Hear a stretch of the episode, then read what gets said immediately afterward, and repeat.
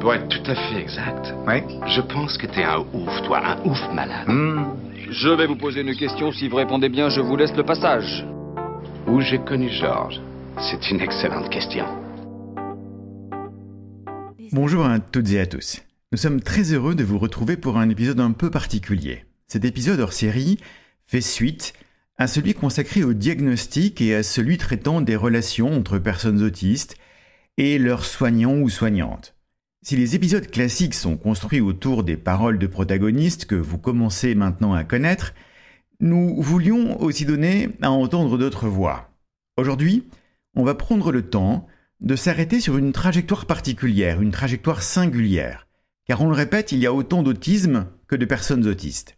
Aujourd'hui, on va parler d'Hugo. Pas seulement en parler en réalité, nous aurons aussi la chance de l'écouter.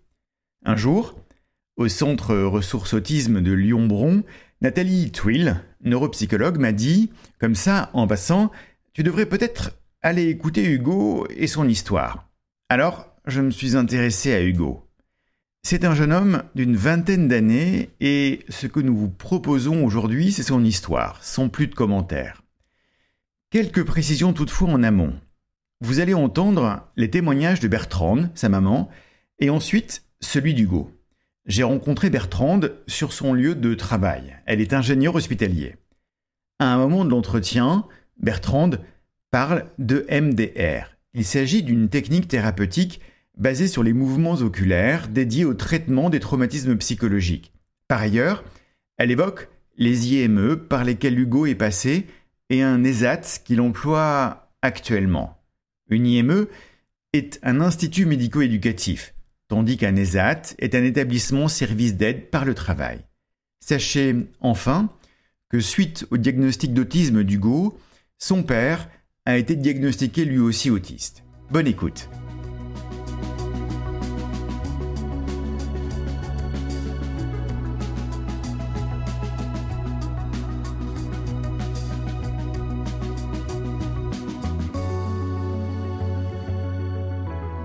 Merci euh, de prendre euh, quelques minutes pour nous parler d'Hugo, votre fils, qui a maintenant 25 ans, c'est ça? 24. 24 ans Mhm. aujourd'hui. Est-ce que vous pourriez euh, nous, nous dire qui est Hugo euh, et ce qui s'est passé pour lui depuis, euh, depuis qu'il est tout petit? Alors, Hugo, euh, quand il était tout petit, rencontrait déjà tout bébé des problèmes de santé, puisqu'il il faisait des bronchiolites à répétition. Et on a très vite euh, testé Hugo pour voir s'il était atteint de mucoviscidose, parce qu'on pensait qu'il était atteint de ce mal-là. Et il n'en était rien. Mais par contre, à l'âge de 18 mois, Hugo s'est arrêté euh, de parler. Il y a eu, on a noté un repli sur lui-même. donc, il nous a inquiétés quand même. Il avait une petite sœur, ils, ont 13 mois d'écart, donc on, on mettait ça sur le compte, effectivement, de la petite sœur qui venait d'arriver. Mais euh, quand on est parent, on, on se rend compte que ça allait au-delà de ça, c'était beaucoup plus profond. Et ce trouble nous a beaucoup inquiétés. Du coup, on s'est mis à consulter de façon assez compulsive euh, chez un psychologue qui nous a dit qu'il fallait pas s'inquiéter, qu'on était des parents très très inquiets. Donc, euh, et puis après, on est allé voir un pédopsychiatre euh, renommé qui, dans un langage très technicien, nous a dit que ça allait bien se passer, mais s'il reparlait pas avant l'âge de 5 ans, il y aurait des séquelles irréversibles. Donc forcément, là, le compte à rebours s'est mis en route. Et on s'est dit, il faut accélérer la démarche, il faut trouver des interlocuteurs, euh, qui, des experts métiers qui nous expliquent ce qui arrive à notre fils, parce que c'était insupportable pour des parents que de ne pas savoir. Il avait deux ans à l'époque. Hein, Il avait deux près. ans, oui. Donc sans diagnostic, ne pas savoir ce qu'il avait, en sachant que euh, qu'est-ce qu'on va faire de lui. euh. Donc du coup, on a, euh, on a appris comme ça par quelqu'un que l'hôpital de Saint-Cyr faisait des, des demi-journées d'observation. Donc nous y sommes allés. Et euh, lors de cette journée d'obser- d'observation, un psychiatre a demandé à Hugo s'il avait eu peur de se voir mourir peut-être parce que j'avais raconté des épisodes de bronchiolite, etc. Et Hugo a répondu oui. Donc, le point de départ, le point d'entrée, c'est ça. C'est euh, la terreur, finalement, la, la peur qu'il a eu de se voir mourir, qui lui aurait provoqué un blocage euh, psychologique et une régression. Ça, ça a été le point d'entrée C'était pour le les point de départ. Le, le point de départ, le diagnostic des médecins, ça a été ça. Donc ils ont parlé de psychose infantile, c'est ça le terme. Donc du coup, nous, comme on avait... Hugo avait sa petite sœur avec 13 mois d'écart et fréquentait la même école maternelle, on sentait que c'était douloureux quand même pour la petite sœur. Donc très très vite, on avait mis en place là, pour le coup, une excellente prise en charge où le médecin psychiatre, il y avait un carnet de liaison avec l'école et l'école essayait de s'adapter, d'avoir une prise en charge adaptée. Ça, j'ai trouvé cette, cette liaison, cette interaction euh, hôpital, euh, très très bien faite. Mais c'était quand même beaucoup trop douloureux et pour ma fille et pour mon fils aîné qui était en école primaire euh, dans un petit village, ça devenait très très compliqué. Et on sentait que de toute façon, euh, nous, on n'était pas pour l'inclusion dans le milieu ordinaire à tout prix si c'était pas adapté pour lui. Donc, si son, son, environnement, son écosystème devait être une unité spécialisée, il fallait y aller. Il y a eu des retours euh, spéciaux de la part de l'équipe éducative ou pas du tout? Non, non, pas, pas, spéciaux. Non, non, c'était pour eux, on aurait pu continuer, euh, on aurait pu certainement continuer dans l'école maternelle, mais finalement, on rendait tout le monde malheureux parce que bah Hugo, il, maintenant qu'on sait qu'il était autiste au potentiel, il entendait les, les ricanements, les moqueries, etc. Donc je pense qu'il percevait des choses. Euh, et du coup, il devenait un peu hyperactif quand même, Hugo. Il devenait un peu méchant, etc. Donc il, du coup, il avait un comportement encore mmh. plus inadapté. Mmh. Et euh, parce qu'il était sur la défensive, et puis, puis sa petite sœur défendait son petit frère, mais Enfin voilà, ça commençait Il y avait des dégâts collatéraux au niveau de la, cellule familiale. Euh, moi, je me sentais, je commençais à me sentir un peu impuissante. Donc, l'idée, ça a été de sortir Hugo de, ce, de cet écosystème qui n'était plus adapté. Donc, il était en hôpital de jour à Saint-Cyr. Et après, au bout de deux ans, effectivement, ça a été l'intégration dans un IME où euh, on a on n'a pas vu les signes, etc. Mais Hugo a été malheureux, il a été victime de maltraitance, il s'est fait taper euh, et euh, il a parlé de la mort. Un, matin, il m'a parlé de la mort en me disant si j'allais euh, me recueillir sur sa tombe, parce qu'en fait, c'était la seule solution qui s'offrait à ses yeux pour se sortir de cet enfer. Donc en fait, ni le, ni le corps médical, éducatif, et ni nous, les parents, on a vu quoi que ce soit. Euh, en plus, c'était, il était dans un IME qui avait à l'époque un double agrément ITEP-IME. Donc des enfants du trouble du comportement associés avec des enfants euh, qui étaient déficients intellectuels. Donc des enfants vulnérables avec des enfants caractériels. Donc vous imaginez un peu, dans, si je reprends le contexte, dans un, dans, dans un centre euh, qui allait fermer, donc avec des revendications de professionnels salariales et et peur, euh, et peur pour leur emploi. Donc pas du tout, euh, je dirais, euh, sans, aucun, sans aucune méchanceté, mais pas du tout centré sur, sur l'enfant, en fait. C'était leur, leur, contexte de travail prenait le dessus. Et là, Hugo, avec quel âge? Alors, il est rentré, je dirais, de 6 ans à 12 ans. Et donc moi, j'avais choisi un IME qui était à Saint-Vincent-de-Paul à Lyon parce que je me disais que euh, bien qu'Hugo soit handicapé, j'aimerais bien qu'il puisse se débrouiller dans la cité, avoir les codes, euh, voilà, ne pas être un peu perdu dans sa campagne. Donc, Hugo a pu avoir son deuxième DPH, il a pu rentrer à Saint-Vincent-de-Paul, où là, pendant 5-6 ans, il a, il a, eu une prise en charge d'une qualité exceptionnelle. C'est vrai. Où là, ils ont effectivement décelé chez lui des, des compétences et des capacités euh, qu'on n'avait jamais soupçonnées chez lui, surtout dans un, dans un climat bienveillant, etc. Et euh, la dernière année, on avait, euh, puisque du coup j'étais présidente du CVS, on avait, moi j'étais toujours sensible aux passerelles euh, entre deux, écosystèmes et on avait organisé un retour d'expérience avec des anciens de Saint-Vincent-de-Paul et avec des, des, types de handicaps différents. Et euh, du coup, euh, on avait invité, il y avait plein de parents qui étaient venus parce que c'est, il faut savoir que quand nos enfants sont handicapés et jeunes, on a du mal à se projeter. On, pense qu'il pourra jamais prendre un bus, qu'il pourra jamais se débrouiller, etc. Alors que là, ils les ont mis en situation d'autonomie. Enfin, c'était extraordinaire. Moi, j'étais vraiment béate d'admiration pour leur travail et leur engagement. J'ai eu affaire, pour le coup, à des professionnels complètement euh, engagés dans leur cause, etc. Et dans ce retour d'expérience, qui me, je pense, je m'en souviendrai toute ma vie, je me souviens d'un petit jeune qui disait que bah, il, est, il avait passé quand même un il avait réussi à passer un CAP et, euh, euh, personne ne croyait qu'il en était capable. Et sa maman, elle a beaucoup pleuré. Alors déjà, ça fait rire tout le monde. Euh, et après, il disait, puis, euh, puis j'ai passé mon permis de conduire, ben, je l'ai eu, ma maman, elle a beaucoup pleuré aussi. et après, j'ai mon appartement et ma maman, elle a pleuré. Alors, tout le monde se marrait, mais en même temps, euh, toutes les, tous les, les parents disaient, bah, c'est possible en fait. énorme. Et, et chaque, chaque jeune qui faisait son retour d'expérience avec un handicap plus ou moins profond, renvoyait l'image qu'ils étaient un autonomes dans leur vie, heureux dans leur vie, ils avaient une vie sociale, c'était la leur, et que ils étaient bien. Après tout ce travail. Après tout ce travail. Donc on était dans la continuité de Saint-Vincent de Paul, etc. Et donc du coup, euh, après Saint-Vincent de Paul, Hugo devait intégrer l'Alged.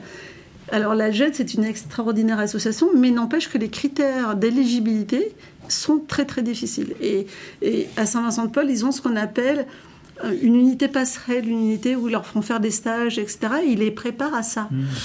Ce qu'il faut savoir, c'est qu'Hugo, quand il a, il a fait son stage à l'Alged, il faisait en même temps son stage en ESAT. Donc ça veut dire qu'il n'avait aucun moment de répit. Quel que soit le lieu où il était, il fallait qu'il soit en apprentissage, qu'il intègre des nouvelles notions et qu'il soit parfait. Et j'ai dit, mais vous vous rendez compte, tout ce que vous demandez à ces jeunes, il faut qu'ils soient parfaits pour vous, avec tous vos critères, en, un mois. Il faut qu'ils soient parfaits à l'ESAT. Par contre, ils ont compris qu'il y a des enjeux forts de vie. Vous demandez beaucoup trop à ces gens-là. Euh, et, je me souviens qu'Hugo disait mais, mais prenez-moi, prenez-moi, parce que moi, moi j'adore la ville, j'adore la cité. Je, veux rester là, je veux rester là. Mais en fait, il, est supplié de le prendre, c'était pas gagné. Et je me souviens que Saint-Vincent de Paul leur avait dit mais si vous ne prenez pas Hugo, je ne sais pas qui vous pourrez prendre en fait. Donc euh, on avait même le, forcing en leur disant mais prenez-le. Et puis finalement, ils ont pris Hugo. Ça fait, il y est depuis 2017. Ça se passe très bien. Ils sont ravis de son comportement. Il est heureux. Alors c'est vrai qu'il est, il est, il vit dans un appartement avec des gens qu'il n'a pas choisis. Ça c'est quand même le gros sujet parce que hmm. c'est pas toujours simple. Euh, l'idée c'est quand même qu'il ait son studio, mais toujours avec une structure d'éducateurs qui, qui sont autour et qui veillent. Ils sont dans le studio ou ils sont dans les studios euh, Alors ils sont, il est dans un F5, donc il a sa chambre, il partage des repas avec, euh, avec d'autres jeunes, etc qui ne sont pas forcément autistes. Hein. Et, euh, et, du coup, les éducateurs viennent tous les soirs discuter avec eux, leur proposer des choses, etc. Et ça se passe vraiment très très bien. Donc Hugo n'est pas très sociable, hein, puisque on se rend compte maintenant, maintenant qu'on sait qu'il est autiste, que il fait tellement d'efforts la journée. Euh, que le soir, euh, d'ailleurs, il, prend un bus où il, évite d'être avec les gens des autres parce qu'ils me disent ont un comportement tellement, il me dit tellement décalé qu'ils me font honte parce que finalement, ils sont repérés très vite. Voilà, donc lui, il veut se fondre dans la masse. Il a déjà conscience de la stigmatisation. Exactement, il a conscience de ça. Et donc, et, quand il rentre à l'appartement, eh bien, il a besoin d'être dans sa bulle, de se, de se poser. Et, mais c'est pas pour autant qu'il est malheureux. Mais il est bien. Euh, en 2017, Hugo et vous, ses parents, ne savaient toujours pas qu'il était autiste. Non, parce qu'on l'a su très récemment, parce que nous, notre combat depuis euh, depuis quelques décennies maintenant, c'est la prise de poids constante d'Hugo. Et j'avais bien conscience qu'à un moment donné, son IMC allait être morbide et que dans quelques temps, Hugo va avoir des gros, gros soucis de santé. Donc, Hugo a déjà euh, suivi des programmes d'éducation thérapeutique, dits standards, où Hugo a intégré toutes les notions théoriques, mais est bien incapable de les mettre en pratique. Il les a pas intégrées. Euh, et, l'infirmière de l'Alged m'avait parlé d'un programme thérapeutique au Vinatier qui portait vraiment, vraiment ses fruits, quelque chose qui était vraiment reconnu. Ah oui, donc ça a été la porte d'entrée. Et ça a été la porte d'entrée. C'était l'EMC d'Hugo, le Vinatier qui a accepté de le prendre dans le programme. Et à l'examen médical d'entrée, après dix minutes de dialogue avec le, médecin, le médecin pose ouvertement la question Hugo est autiste. C'était une question ou une C'était une question. C'était une question. Hugo à, est... ouais, à moi. Hugo est donc autiste. Et je dis non. Elle me dit bah, quand même, madame, euh, ça me paraît bizarre ce que vous me dites parce que pour moi, je vois un autiste. Et je dis bon, nous ne en a jamais parlé. Donc je laisse Hugo poursuivre l'entretien médical. Et l'infirmière de l'Algène nous avait accompagnés pour ce premier rendez-vous et je lui fais part de la remarque du médecin. Et là, elle me dit, mais oui, bien sûr. Je dis, mais comment ça? Et elle me dit, bah, en lisant le dossier de l'usager d'Hugo, que je, n'ai d'ailleurs jamais consulté, hein, Elle me dit j'ai souvent vu autisme point d'interrogation. Le dossier de l'usager, c'est ce qui suit l'usager? Voilà, c'est tout au long des différentes euh, structures médico-sociales. Voilà. Et donc, des psychiatres s'étaient posé la question de l'autisme, mais, mais, personne n'avait pris ça en main en disant on va quand même en avoir le cœur net, parce que c'est peut-être le moment de réorienter Hugo. On comprend aujourd'hui que oui, il avait peut-être un profil autistique, euh, mais c'était tellement, on nous avait tellement dit qu'il y avait une déficience intellectuelle chez lui qu'on y croyait. En fait, moi, étant professionnel de santé, je croyais euh, ce qu'on me disait. Bien sûr. Vraiment, j'allais pas remettre en doute ça. Et en voyant ce, dossier, euh, à quel âge les premières suspicions, même si elles le sont restées, elles sont restées cachées à vous et à Hugo, ont été faites? Dès Saint-Cyr. C'est-à-dire? Dès la, première. 3-6 ans. 3-6 ans. 3-6 ans, ils se sont posé la question. Ils n'ont pas investigué. Ça a poursuivi en 6-12. Et en 12-18, ça a continué. Mais jamais personne n'est allé euh, dans la démarche, et si, et si, puisqu'ils ont, ils ont lu le dossier de l'usager, mais jamais personne n'a fait la démarche. Et donc, du coup, euh, du coup, à partir du moment, bien sûr, où on nous a dit ça, eh bien, j'ai voulu en avoir le cœur net, quoi, et on s'est dit, euh, il faut qu'on sache s'il est autiste et, quel spectre d'autisme c'est, si jamais il est. Bien sûr. Voilà, et donc, ça, c'était en novembre 2020.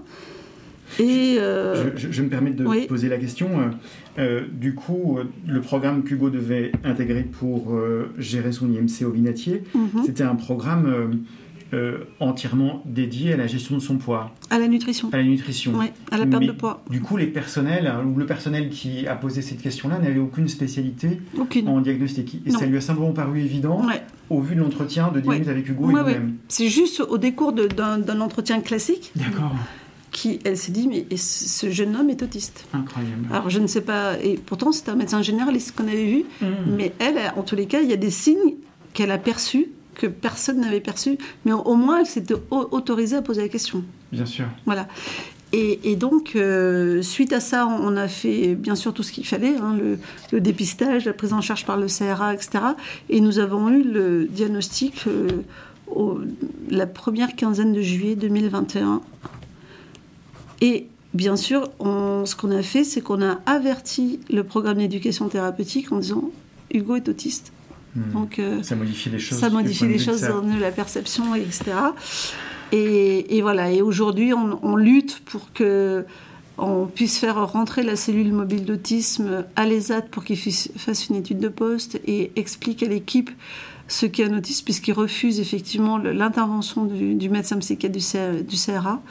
Donc on va passer par le médecin du travail. Mais hmm. ce que je trouve déplorable, c'est que euh, il faille lutter comme si c'était euh, c'est un droit en fait. C'est le, droit que mon fils soit accompagné de façon décente et convenable par rapport à son, à son trouble autistique. C'est hmm. juste ça, c'est qu'il ait la, la, la, bonne qualité d'accompagnement.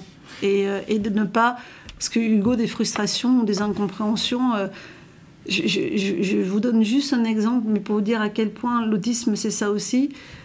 Euh, il devait suivre une formation sur euh, le chariot élévateur. Or, Hugo, tout ce qui est verticalité, il n'a jamais supporté. Mais il n'a jamais supporté. Et il a dit, mais moi je suis pas à l'aise, j'ai les jambes qui tremblent dès que... Tu vas la faire quand même. Ok, donc... Euh, et on lui dit, tu m'attends là, je vais chercher, je t'appelle après quand la formation démarre. Sauf qu'elle a oublié Hugo. Mais hmm. Hugo, il est resté sur Tu m'attends là. Hmm. Il est resté deux heures et demie. Elle a dit Mais qu'est-ce que tu fais là? Mais vous m'avez dit d'attendre. Mais enfin, tu peux pas. voilà, elle, s'est emportée alors que lui était resté sur la consigne qu'on lui avait donnée. Mais moi, je suis maman et je dis j'en ai marre qu'on maltraite mon fils parce qu'ils ne savent pas à qui ils ont affaire. Donc ces gens-là, de toute façon, dans les ESAT, ils, n'ont pas de formation spécifique. Apparemment, oui. C'est quand, même, euh, quand même incroyable. Ils sont censés accompagner des gens en difficulté dans le champ du handicap et ils n'ont même pas un minimum de formation. Donc c'est la sensibilité personnelle. C'est oh ben, voilà, je vais faire attention, etc. La seule chose qu'ils ont pris en compte, c'est que quand j'ai alerté en disant attention, il est autiste il est autiste et Hugo adore avoir son portable avec lui, mais c'est pas pour autant qu'il sera dispersé. Donc ils ont compris que peut-être Hugo qui s'absentait toutes les deux minutes pour aller aux toilettes, non, c'était pas pour aller aux toilettes et fuir le travail. c'était qu'il avait besoin de ce répit-là parce que il était, le bruit l'agressait. Donc il a pu mettre son casque sur les oreilles, donc il a pu se couper du monde, être un peu dans son cocon, et il est le plus productif de son unité. Depuis ce moment-là. Mais bien il a sûr. fallu le diag. Bien sûr. Il était, il déjà productif, mais, mais Hmm. voilà, il a fallu le diag et, et que je, je les oriente un peu Bien sûr. sur effectivement les mo- le moyen qu'Hugo. Et je dis attention, Hugo est sensible au bruit. Il faut qu'il ait, il, il a son écouteur sur les oreilles, Mm. s'il vous plaît, laissez-lui. Et c'est comme ça qu'ils ont, ils ont accepté. Et ils se rendent compte aujourd'hui que c'est hyper productif. Ah, je comprends. Euh, euh, si, si on revient sur euh, ce moment où ce médecin généraliste, Vignatier, euh, pose cette suspicion d'autisme, comment vous réagissez? Comment vous prenez ce, ce mot-là? Quelle conception vous aviez de, de- de cet univers-là au moment où on vous en parle? Alors moi, j'avais, euh, j- j'avais pas du tout une idée euh, euh, ou péjorative ou de peur à rien, parce que voilà, je, connais un peu le champ de l'autisme, et je savais qu'il y avait un spectre euh, qui, qui était large, et et j'étais presque contente. Je me dis ah mais là on va vraiment pe- peut-être poser un vrai diagnostic, parce Hmm. que vous, depuis 22 ans je n'ai pas de vrai diagnostic en fait. vous, avez, vous aviez la sensation qu'il y a un truc qui collait pas. Ah, mais toujours, mais toujours. Hugo était toujours atypique. euh, Hugo, était toujours un grand filou, par exemple. Euh, il piquait dans le frigo, on avait mettre des trucs. Il arrivait toujours. Il est rusé, Hugo. Et il a, même petit, il, il pouvait percevoir qui avait de l'empathie pour lui ou qui n'en avait pas. Donc d'emblée, il allait directement vers la personne. Qui... Mais c'est vrai que quand on a perdu l'usage de la parole, on développe d'autres sens. euh, et son sens de l'observation, c'était énorme. Il peut vous parler. euh, il a une, pareil une culture générale. Il se nourrit de tout, etc. Alors bien sûr, il, il écrit très mal. euh, il est lecteur. Il est, il est très bon lecteur aujourd'hui. D'accord. Alors qu'il a appris tout seul, du coup. Ouais. Il, il lit très bien aujourd'hui. Mais il a développé ses propres enseignements, ses propres méthodes d'enseignement. Incroyable. Donc, euh, vous me parliez voilà. de mythologie tout à l'heure. Ouais, ouais, ouais, mais complètement. La mythologie, vous en parler pendant 4 heures. Et d'ailleurs, le docteur Huck dit, il y, a des, il y a des lieux de rencontre pour les autistes. Alors, on n'en est pas encore à ce stade-là, on va le faire. hein. Voilà, c'est ça. Et, et il a dit, bah, vous pouvez tomber sur un autiste qui, pendant 5 heures, va vous parler de Star Wars. Il lui a dit, ça tombe bien, j'aime aussi Star Wars. Donc, euh, et, et- et- et il adore, quand on va dans des festivals, il y avait euh, la Japan Touch Oui. et puis euh, Hydrasil. C'est des mondes euh, un peu. Il y, a, il y a Harry Potter, il y a tous ces trucs-là, tous ces trucs un peu. Des univers Des riches. univers riches, voilà. Et bien, euh, on, on y va parce qu'il adore ça. Pourtant, il y a du monde, mais il voit tellement d'images. Puis c'est des jeunes qui sont déguisés et tout, ça, le- ça lui fait du bien. Et quand je vois des costumes où je ne comprends rien, il va m'expliquer que c'est en lien avec tel BD, Ouais, tel numéro, machin. Donc, il vous refait l'histoire sans problème. Mais ce que, ce que je voudrais dire avant tout, c'est que euh, ça, ça a changé quand même la phase dans la famille. C'est-à-dire que mon fils et ma fille m'ont dit mais c'est génial quoi. Donc on savait qu'il avait un truc, mais il est autiste. Maintenant on a un diagnostic et en plus il est au potentiel. Il n'a pas de déficience intellectuelle, c'est génial. Mais même chez Hugo ça a tout changé. De se dire ben, je suis comme toi, comme moi, je suis pas le entre guillemets le débile de la famille qui comprend rien. Non, je comprends tout ce qui se passe. Et même dans son comportement, dans ses propos, la façon dont il s'exprime, etc., euh, il sait finalement que ce qu'il va dire, il est audible. Voilà, il est à nouveau audible, il a sa place. Je n'ai pas les mots pour expliquer, mais ça, ça a tout changé. Et... Vous, vous l'avez perçu dans son comportement, Ah, mais euh, dans ses liens Ouais. avec ses frères et sœurs Ah mais complètement, le lien avec ses frères et sœurs, mais déjà c'est génial, ils sont tout le temps en train de, de s'appeler parce que j'ai mon fils aîné qui vit au Brésil, à Rio, et ma fille qui vit à, à Montréal, Oula. mais ils sont sur WhatsApp tout le temps en train de Ah oui. s'appeler. Et quand euh, Pablo rentre sur Lyon, la première chose qu'il fait c'est voir son frère, passer du temps avec lui. euh, et ils ont des liens très très forts en fait, vraiment très très forts. Et euh, parce que c'est vrai que nous, notre objectif de vie, c'est que Hugo, il ait une structure qui compose sa deuxième famille en fait, parce que je ne veux surtout pas que mon fils et ma fille euh, se sentent obligés de, de prendre en charge mon fils. Nous on vieillit, c'est, c'est normal. Mais euh, ils, ont, ils ont beaucoup, beaucoup d'amour les uns pour les autres, et ça c'est super. Donc dès qu'Hugo il a un souci, alors il est très bavard, hein, il peut vous tenir la jambe pendant 4 heures, euh, ça, il faut savoir le, le cadrer, mais il est très drôle en fait. Donc euh, Et ça, il ça se finit une bien. espèce de dignité aussi avec ce diagnostic-là. Compl- Complètement. Et maintenant, il me dit je vais, je vais maigrir. Donc ça y est, maintenant, je pense que le fait d'avoir eu son diagnostic, Mmh. de se dire je peux faire quelque chose de mieux, euh, je peux maintenant être en, phase avec moi-même. Et puis, euh, il se met à distance de son papa puisqu'ils s'entendent pas trop et ça lui génère du stress. euh. et finalement, euh, quelque part, je lui accorde de ne pas être en lien avec son père parce que deux autistes ensemble, finalement, ça peut pas matcher. Ben, Je comprends maintenant pourquoi ça matche pas. Mais Hugo est en train de. On parle d'autodétermination, mais c'est ça, quoi. Il reprend le Mhm. pouvoir sur sa vie Mmh. et il va, euh, il, il va certainement maigrir parce qu'il en a envie et puis euh, et du coup il va trouver une certaine, euh, retrouver une vie sociale euh, qui lui manque pas plus autant, mais Oui. il a envie de trouver peut-être une communauté de pères un peu comme lui. ça. C'est ça. Et puis, mine de rien, il est encore super jeune. C'est ça. Il, il a, rétrospectivement, alors c'est peut-être vous plus, un peu de, de colère par rapport à cette errance diagnostique Non, alors Hugo, non. non. Non, la seule colère qu'il a, c'est euh, c'est l'incompréhension de son père par rapport, Hmm. à, par rapport à son vécu. Euh, ça, c'est ça, pour lui, c'est toujours pas digéré. Euh, sa maltraitance, qui est encore très prégnante dans son esprit de l'IME. Donc là, on est en train de réfléchir si, si on part dans un accompagnement assez long ou si on passe par le MDR, par exemple, où euh, là, du coup, il pourrait en parler puis ça l'atteindrait plus. Donc on est en train de trouver un peu les stratégies. euh, on veut pas précipiter les choses, en fait. Là, on, s'occupe du corps. Et forcément, quand on va, démarrer la, la cure qu'il va faire là, euh, je vais enclencher après la prise en charge de diététique, coach sportif et le soutien psychologique. Ça va aller de pair. Mais voilà, ça sera, on y va étape par étape. Mais je le trouve très résilient quand même. Il est, moi, il- moi, il, moi, il m'épate en fait. C'est ça, c'est beau aussi. Ouais, de- de- Franchement, il m'épate. Il est, en plus, c'est un, être gentil, toujours très doux, très, très prévenant en fait. Il, est, il, est- il me demande de, alors avec ses tocs de langage, hein, parce que ça va, tu vas bien, tu vas bien, tu vas bien, tu vas bien. Toujours, il veut toujours savoir comment je vais, euh, toujours peur de déranger. Je, si je te dérange, je te rappelle après. Enfin, oui, très. Puis, ouais, il, très. il- ses colocs, il leur offre des fleurs, enfin. C'est génial. Ouais, c'est un, gentil garçon. Ouais, c'est un gentil bon ouais, garçon. ouais, vraiment. Ouais, c'est super. Donc du coup, voilà, c'est- je suis heureuse, je suis heureuse qu'il soit autiste en fait. je, suis heureuse de- d'avoir ce diagnostic-là et de me dire que maintenant, finalement, on va comprendre, on comprend comment il réagit. Euh, donc on, on ne se bute pas. Oui. Enfin, parce que euh, forcément, dans le couple, moi j'étais la permissive. Mmh. Et mon mari, euh, le redresseur de tort, parce qu'en fait, il dit Ouais, tu comprends pas, il, il joue avec nous, il se fout de nous. Je lui dis Non, non, non, c'est plus profond que ça, c'est, ça le dépasse. Mais en tous les cas, il a été une victime du système, Hugo. Vraiment.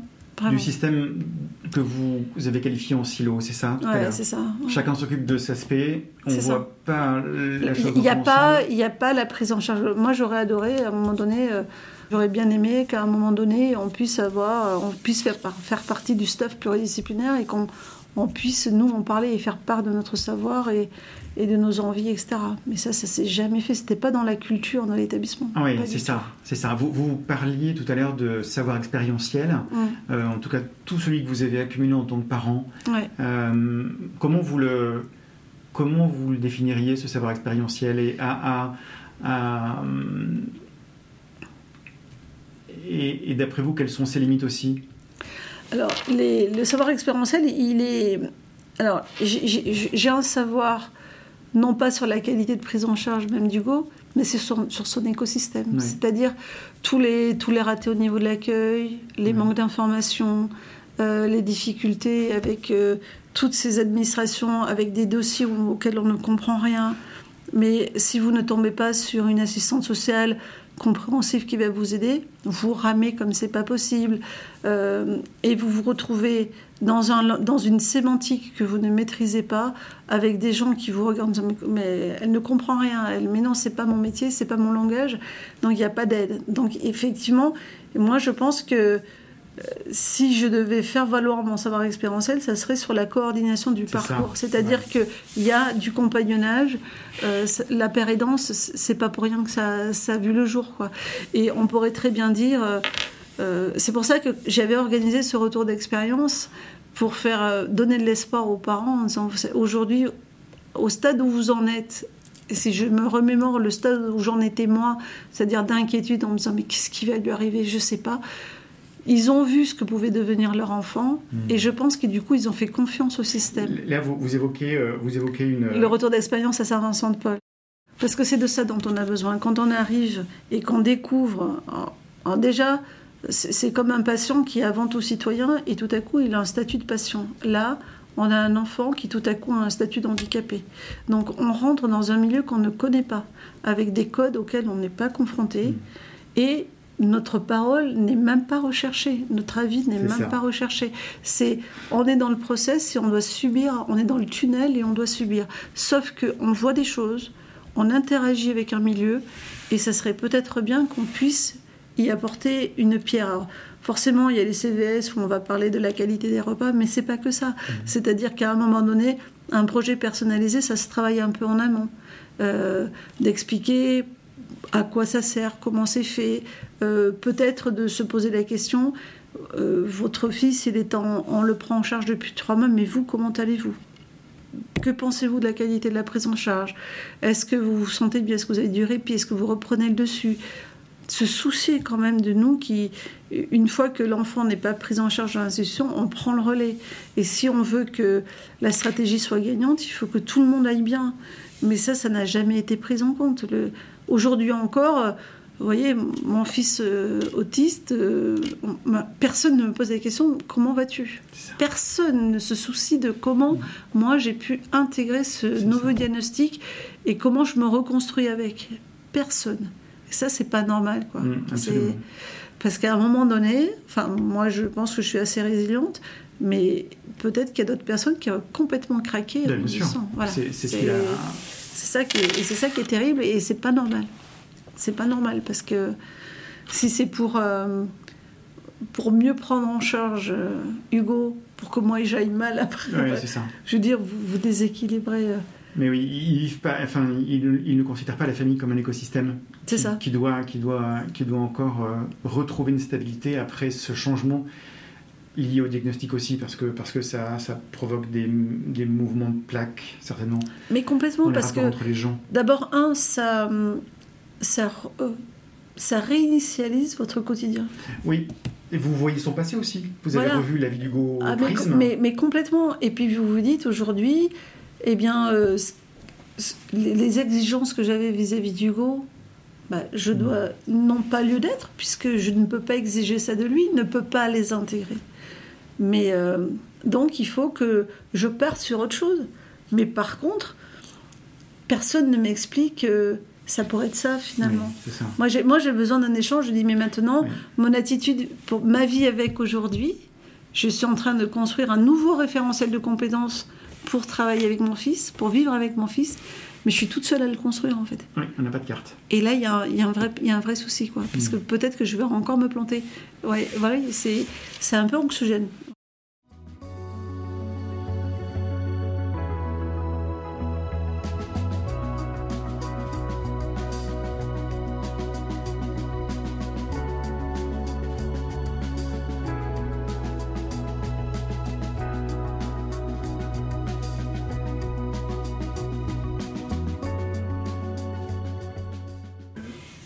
Quelle serait la, la, la part dans votre vie qu'occupe Hugo maintenant Alors, euh, Hugo, je dirais, je dirais maintenant un tiers. D'accord. Parce qu'il s'autonomise. Hmm. Parce que j'ai la chance qu'il a intégré une, une association où il travaille beaucoup sur l'autonomie.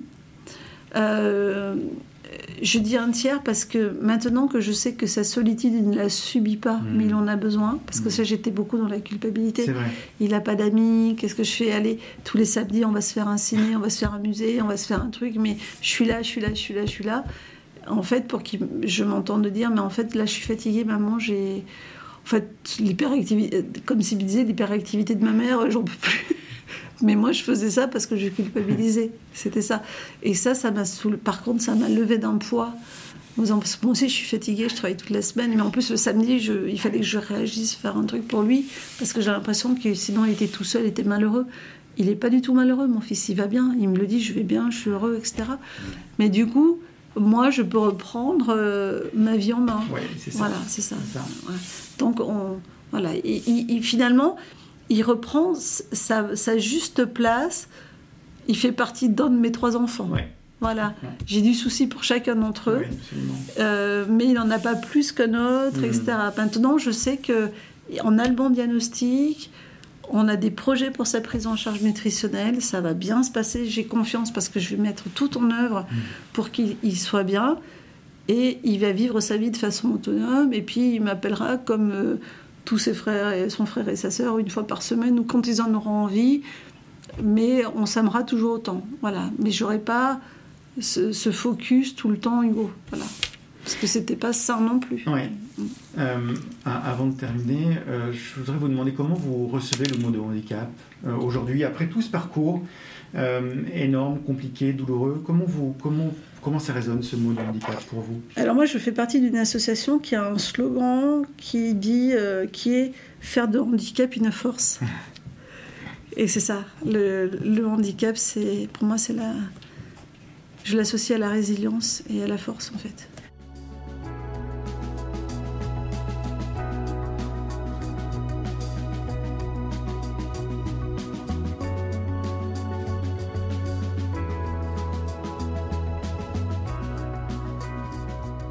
Est-ce que pour terminer cet entretien, il y a quelque chose qui vous tient à cœur et que vous aimeriez euh, partager avec les gens qui seront à l'écoute? Oui, alors moi je veux dire que d'abord, un, il faut croire en soi, hmm.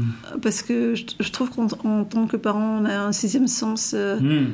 on a quand même une alerte qui te dit il y a un truc qui ne va pas, il faut, il faut pas avoir peur de dire les choses. Euh, et si on a un soignant qui nous prend de haut parce que on nous comprend pas, c'est pas grave, il faut aller voir le second soignant. Hmm. Mais euh, il y arrivera un jour, il y a quelqu'un qui aura une écoute parce que euh, on n'est pas, on n'est pas des, parents surprotecteurs ou un peu presque psy parce que c'est comme ça qu'on a été considéré. Un peu psy, elle, elle, en fait des tonnes, etc. Non, c'est juste que je vis avec mon enfant, je suis à l'écoute de mon enfant et je sais que c'est pas la bonne prise en charge qu'il a en ce moment et je vais me battre pour qu'il soit entendu. Mais pour pas nous épuiser, il faut quand même que les professionnels entendent. Il faut, faut qu'on soit entendu. Mais ne pas, pas lâcher l'affaire en fait. et j'en suis la première experte. en tant que parent. Oh oui, oui, ça c'est sûr, faut pas lâcher, faut pas lâcher, et puis euh, et puis finalement ça peut bien se terminer quoi. Donc euh, mais par contre, c'est un parcours du combattant. Mais il faut pas. Moi, j'ai pas été aidée, mais je pense que s'il y avait un conseil que je donnerais, c'est aussi aller chercher les, les, dispositifs qui existent pour se faire aider. D'accord. Voilà, Ils existent. Hein. Ils existent. pour aider les aidants. Voilà, c'est ça. Et, je pense que ça, il ne faut pas hésiter à, à, les, à, les, utiliser, au moins solliciter, parce que on passe par des phases quand même qui sont très, très, très difficiles. Quoi. Mm. Et ça marque. Bien sûr. Ça marque. Bien sûr. Mm. Une vie. Merci beaucoup. Je vous en prie. Après cet entretien avec Bertrande, j'ai eu la chance de rencontrer Hugo. C'était un samedi matin, d'après le marché, au bout d'une ligne de métro. On s'est installé dans un bistrot pour discuter de son récent diagnostic et de ses projets. Je vous laisse l'écouter. Hugo, euh, est-ce que tu peux te présenter euh, rapidement qui, tu es, quel âge tu as, euh, qu'est-ce que tu fais actuellement? J'ai. Attends, je me. 1997 jusqu'à aujourd'hui, ça fait 24 24 Ok. Bon, bah, je me présente, hein, je m'appelle Hugo, j'habite dans le quartier de Vèze et j'ai 24 ans et je suis usager dans le milieu de protégé de l'ESAT à Lyon, euh, vers Porte de Lyon précisément. D'accord. Euh, je crois que tu as reçu un diagnostic d'autisme il y a quelques mois. Euh, qu'est-ce que ça a changé dans ta vie de recevoir ce diagnostic d'autisme? Au début, ça m'a fait ni chaud ni froid parce que concrètement, c'était une partie de moi, euh, un peu refoulée, faut dire ce qui est, mais c'est une partie qui était toujours été en moi. Ça m'a fait ni chaud ni froid. Mais comme, euh, comme on m'a suggéré de faire ce test, c'était de la curiosité à la base. Et finalement, ça a expliqué tout. Je veux dire, tous mes, tous mes absences, entre guillemets, de l'esprit. Et tous mes envies d'isolement. Mais aussi de mes capacités, euh, mes capacités intellectuelles, le genre de trucs. Enfin bref, quoi. Les confirmations d'être autisme, quoi. Ça m'a aussi bien plus poussé d'être. euh, de savoir plus de moi, en fait. D'accord, tu as compris un petit peu plus comment tu fonctionnais. C'est ça. C'est comme découvrir une part. C'est comme découvrir l'autre moitié, qui- l'autre moitié qui se trouve en moi, quoi. C'est comme si, euh, euh, c'est comme si de trouver euh, la moitié de la statue que tu avais déjà pour compléter. En D'accord. somme. Tu as l'impression d'être maintenant un peu plus complet qu'avant. Bah disons que oui et non. Oui, c'était compliqué pour pas savoir expliquer aux autres, mais sinon ça m'a bien aidé. Mais disons que ça m'a eu des conséquences assez fâcheuses sur ma vie, quoi. Cette euh, incompréhension de mon handicap. D'accord. Et du coup, pendant quasiment 23 ans, c'était quelque chose qui n'était pas du tout reconnu et qui n'était pas connu ni de toi, ni de ta famille, ni des spécialistes avec qui tu travaillais. Ben oui, et encore, euh, cette histoire d'autisme, euh, c'était pas la première chose que, que ma mère, euh, du côté de mon père, je veux dire, euh, ma grand-mère, voilà, ma grand-mère avait caché à mon père, quoi. Parce que vu qu'elle vivait dans une époque euh, très, euh, très gardée sur le secret, vu qu'elle était très portée avec les bonnes sœurs, ça a eu des conséquences fâcheuses sur, la vie de ma, sur ma vie, mais aussi sur celle de ma sœur parce qu'elle était épileptique. Et ma grand-mère ne l'a jamais dit. Et qu'est-ce que ça aurait changé du coup euh, Beaucoup de choses, Beaucoup de choses. parce que ça m'aurait pas mis dans une école euh, merdique, désolé pour le langage, mais assez merdique, qui m'a traumatisé au point que j'ai des goûts satiriques en termes d'humour ou même en termes de pop culture en fait. Mais que je n'en veux pas personnellement, ça m'a forgé mon caractère. Mais du coup, je, je comprends pas en quoi c'est lié à l'autisme, euh, le, le secret de. Parce que ma grand-mère a toujours euh, été très portée sur euh, la foi. Elle a cru que c'était une punition divine ou une connerie dans le genre. Ah, le fait que tu sois comme ça. Non, que mon que qu'elle soit comme ça, qu'elle gardait le secret ou une connerie dans le genre en fait. En, en fait, c'est pas très clair, on va dire, sur ce sujet, mais disons que dans cette, disons que du côté de mon père, le, le culte du secret, je l'ai bien conservé. Je comprends. Mais disons que vu que j'ai fait, euh, on va dire grâce à ce bilan, ça a mis au clair beaucoup de choses quoi. Ah, ça a eu des répercussions aussi au sein des relations dans la famille. Oui, c'est ça. dire. Ah oui. Donc Bah. plus que toi, pour toi, il y a eu des, des effets sur euh, ta sœur, sur ta maman, ton papa? Bah, de ma là mon père se sentait plus touché parce que il se sentait vraiment plus concerné parce qu'il a peur qu'il a transmis encore plus de mauvaises choses quoi. Du genre, euh, oh merde, je m'en veux à mort d'avoir transmis à mes enfants euh, des, euh, des, des choses assez hum, compliquées, douloureux. Ouais, genre de trucs quoi. Et est-ce que tu as, hum, du coup, depuis le diagnostic, rencontré d'autres personnes autistes? Euh, je suis pas sûr, mais il faut dire aussi qu'il y a eu beaucoup de choses qui s'est passé. Oui. Parce qu'entre ça et mes problèmes au travail, mes nombreux problèmes au travail, que j'ai mis les choses au clair aussi, euh, il y a eu beaucoup de choses. Mais c'est vrai, je crois qu'il y en a un, je crois déjà de base, euh, qui est autiste à mon lieu de travail. D'accord. Mais il est plutôt dans parmi les aspects de parmi les aspects de euh, comment ça s'appelle déjà? Les aspects de l'autisme voilà Euh, comment ça s'appelle déjà avec les couleurs? Couleur oui vous savez les prismes voilà Ah oui, le, Le parmi les, voilà le spectre. Parmi le, le spectre de l'autisme je crois que lui il est vraiment le plus euh, le plus touché quoi. D'accord. mais je suis pas sûr pour le coup mais le problème c'est que ça m'a permis de mieux me connaître c'est vrai mais toute ma famille est sur le point de le faire en fait de faire ce test. Ça permettra en quelque sorte euh, je pense surtout que mon frère et ma soeur a fait ça pour se sentir un peu plus proche de moi ou Hmm. être vraiment plus solidaire Oui, et puis parce qu'il y a aussi peut-être des composantes génétiques et qu'on peut le retrouver euh, dans, dans les membres de ta famille aussi. De toute façon, qu'ils l'ont pas, euh, je veux dire que si ma soeur et mon frère ne l'ont pas, ça ne changera rien parce qu'on est solidaires. Oui, apparemment, vous vous entendez très bien. Mhm. C'est ce que disait Bertrand, euh, il y a une très bonne solidarité entre frères et sœurs. Ça, oui, ça c'est bien notre C'est mère qui nous, fantastique. ça c'est bien notre mère qui nous l'a transmis. hein. C'est vrai Mhm. Vous êtes trois Euh, c'est ça, Un grand frère c'est ça, et la sœur, la petite. la petite, ok, que tu vas visiter bientôt Oui, c'est ça. en Canada. Mhm. Euh, qu'est-ce que qu'est-ce que ça veut dire du coup pour toi maintenant euh, être autiste? Comment est-ce que tu le vis? Est-ce que tu le vis euh, quelque part positivement? Ben, concrètement, j'ai envie de dire que ça change pas grand chose parce que techniquement, des capacités que j'avais depuis toujours et que j'ai toujours acceptées. Et d'un autre côté, c'est positif dans le sens où ils vont enfin entendre mon lieu de travail et que ça va enfin un peu bouger. Parce que se, me faire bouffer par le stress H24 euh, par peur de rater un truc, par peur de- des conséquences et ce genre de choses va vite changer quoi. Il y avait une espèce d'incompréhension? Surtout ça, oui. Ils, mes chez l'unité euh, sentaient que j'avais de bonnes capacités, mais qu'ils ne comprenaient pas que j'avais besoin de musique ou besoin de m'isoler de temps en temps pour euh, je puisse être tranquille.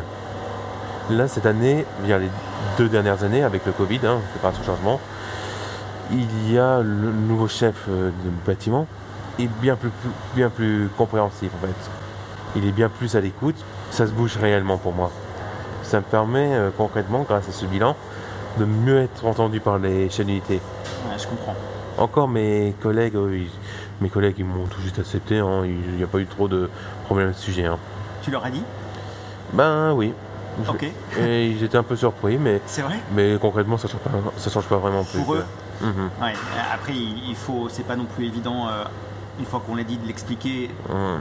et de dire en quoi hum, c'est important pour les autres aussi de comprendre euh, tes réactions et tes besoins, par exemple, de rester isolé avec de la musique pour Mhm. travailler, par exemple. Euh, Qu'est-ce que tu, qu'est-ce que tu aimes faire euh, durant tes journées libres? Alors, euh, mes journées libres, euh, sortir, me promener, de, préférence, me lire mes bouquins, acquérir de nouveaux objets, divers. Acquérir de nouveaux objets? Oui, Ah je sais- oui. je sais pas moi, des masques uniques comme je sais pas moi, un masque de la peste, une grande veste, de nouveaux mangas, de nouveaux mangas, bouquins, romans, genre de trucs. Ou jouer un peu à ma console. À ma console. Et qu'est-ce que je voulais dire autre chose? Ou écouter de la musique pour me détendre en fait. D'accord, ok. Et tu arrives à rythmer ces différents moments? Euh, ou c'est difficile pour toi de les rythmer? Ben, je peux pas, je peux pas tout faire en une journée, mais je varie quoi. D'accord, ok. Donc tu es un gros consommateur de livres, de mangas, de BD. De BD, on n'en a pas parlé. Bah, comics, BD, de tout. hein. Ah, aussi Mhm. D'accord. De BD, de... j'ai même une collection de, de funk punk là, vous savez, des figurines à grosse tête. Hmm, non, je vois pas. Ah dommage. Bah, en gros c'est des figurines euh, qui reprennent des personnages euh, de... Si, si. Bien sûr, ma fille en a 15. Oui, oui. et, et ben j'en ai 34.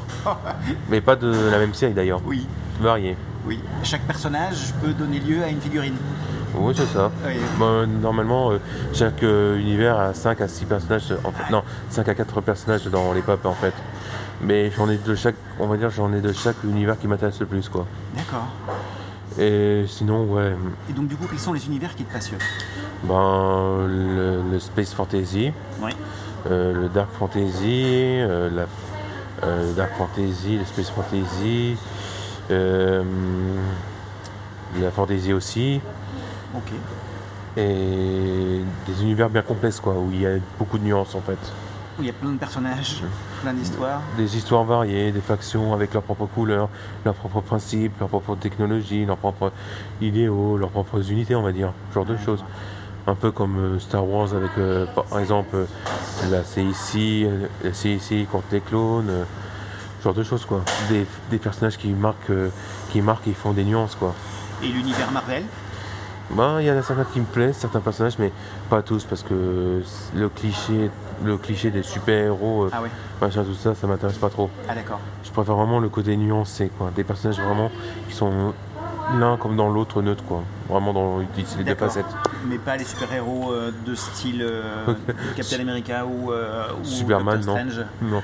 Ah, Doctor Strange, si, parce que c'est c'est l'un des personnages qui me plaît le plus, parce qu'il manie le pouvoir qui m'intéresse le plus le temps. Ah oui, Mhm. ah oui, t'es un fan d'histoire. Oui, d'histoire, mais aussi parce que j'ai toujours voulu avoir la capacité de, je sais pas moi, de d'avoir le temps en fait, parce que il y a un vieux jeu, un vieux jeu des, de 2019 qui s'appelait Singularity, en écriture Ruskov mais inversée quoi. D'accord. On avait la capacité d'avoir un appareil qui permettait d'altérer le temps, genre ravir l'objet, par exemple une chaise, et le rajeunir, restaurer le bâtiment à son état normal, ou le décrire pire en fait. Ok. Vraiment toutes des facettes du pouvoir du temps en fait en lui-même qui m'intéresse. Par contre, euh, j'ai jamais été fan de voyage dans le temps parce que ça fait toujours un bordel. Voyage dans le temps? Oui. Ah oui. Non, j'étais plutôt, euh, j'étais plutôt intéressé par les pouvoirs de régénération, on va dire. Par exemple, d'un bâtiment. Du genre restaurer le bâtiment à son état d'original pour mieux comprendre les lieux, tout ça. D'accord. Et, et donc euh, ça c'est ce qui te, ce qui te passionne Mhm. euh, le plus euh, dans, la, dans la vie. Et, et du coup, tu trouves que tu as le temps de, de vivre tes passions? Disons que pour le coup, avec le travail Disons qu'avec le travail, avec c'est plus compliqué parce que c'est vrai que pendant la semaine je peux pas trop, mais le week-end je me détends mieux quoi. J'essaie vraiment de sortir le plus longtemps possible, mais j'ai vraiment ces problèmes de coups de barre et avec mes problèmes de sommeil, ça, ça aide pas quoi. Tu travailles combien d'heures par jour? Alors avant, avant qu'il y ait le Covid, je commençais à 8h50 à 4h50. Ok. Et le souci c'est que le temps qu'on arrive chez nous, il était vers 18h quoi. Oui. à cause des bus et tout le bordel. Mais depuis qu'il y a le Covid, et heureusement, hein, ouais, heureusement vers son horaire, hein, pas vers son euh, maladie, hein, ben, on travaille de 8h50 à 4h20. Ça fait un sacré décalage. Et heureusement, grâce à ça, on peut accéder plus rapidement au bus. Hmm. Parce qu'il y a moins de personnes qui s'entassent.